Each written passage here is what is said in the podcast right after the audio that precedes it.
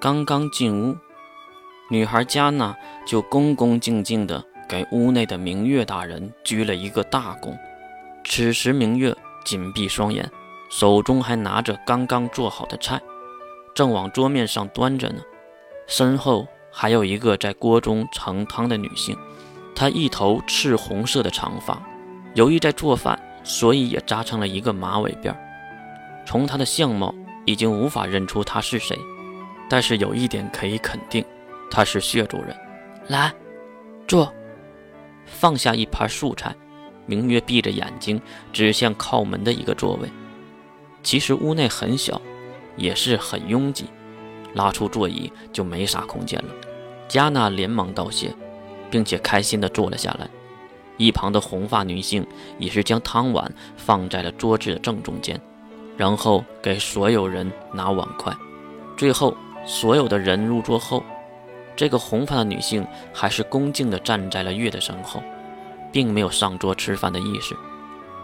就在猴急的月刚要伸手拿筷子的时候，残月瞥了他一眼，吓得他马上收回了手。原来明月正在双手合十祈祷着什么，理所应当的，残月和加纳也是闭上了眼睛，而月趁机拿起了一片熏肉。也不知道是什么动物的，但是让月吃的不亦乐乎。其实人家也是看得到的，毕竟是残月和明月嘛，这两个限制级别的高手。由于在例行祈祷，就没再管月这个臭小子了。看祈祷仪式还没有结束，月又拿了一片肉，转头就看向身后的红发女性。杀生石，张嘴。原来是成熟版本的杀生石，他还是那么的听话。毫不犹豫地张开了嘴，月一下子就将肉片塞了进去。没听到命令，杀生石还是张着嘴。就算是月的手已经拿了回去，尝尝。听到这样的话，杀生石才咀嚼了起来，很是缓慢，仿佛是在品尝主人给的珍馐美味。其实这个熏制的火腿就是人家杀生石制作的。突然睁开眼睛的加纳喊了一声：“月叔叔偷吃！”明月也是睁开了一只眼睛，露出了深渊，吓得月急忙坐好，然后陪着笑脸。一旁残月已经拿起了筷子，给明月的碗里头加了一片同样的熏肉。月当然就不高兴了，马上吐槽道：“哎，秀恩爱分得快呀！”残月斜眼看向月，自己这个好大儿，你刚才。不是吃过了吗？茶月很是认真，可能就是这样的性情，还是明月的思维跳跃一些。他闭上眼睛，看向身后的杀生石。肉怎么样？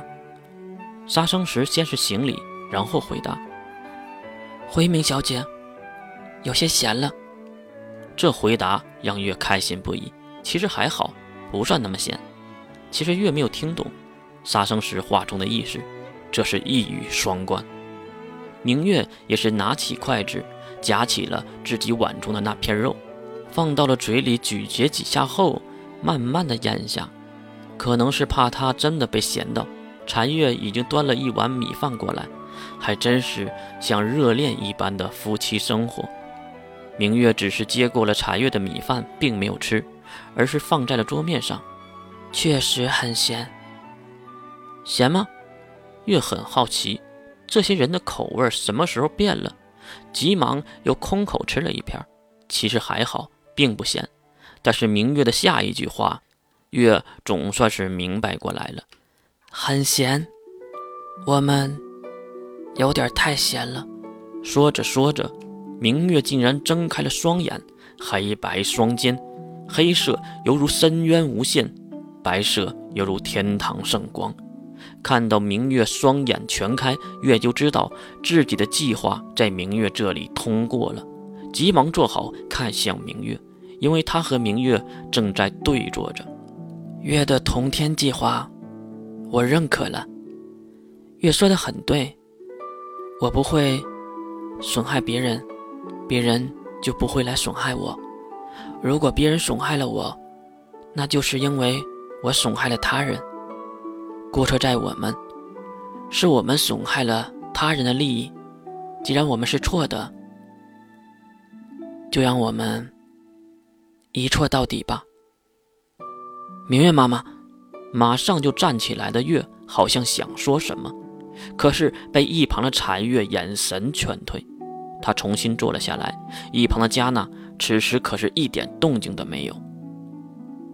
加纳，回到现实，你也该见见你的父母了。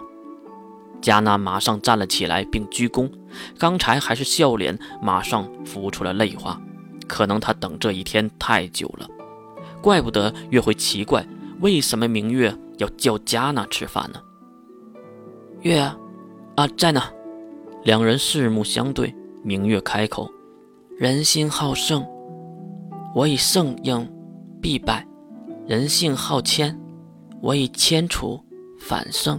你可懂？”月点头。孩儿懂。人人都有好胜之心。如果你为人处事争强好胜，那必然会失败。人人都喜欢谦虚恭谨之人。如果自己与人相处谦虚恭谨，那必定会取胜。母亲想告诉孩儿，不要以神的视角来对待敌人，要以普通人的视角来对待，这样败局就很难出现。明月也是满意的点点头，然后又看向身后那杀生石。你可知道，为什么沙进？和露西亚都不希望你出去吗？为什么明月要看着杀生石说呢？月当然没有懂，但是还是回答了明月的问题。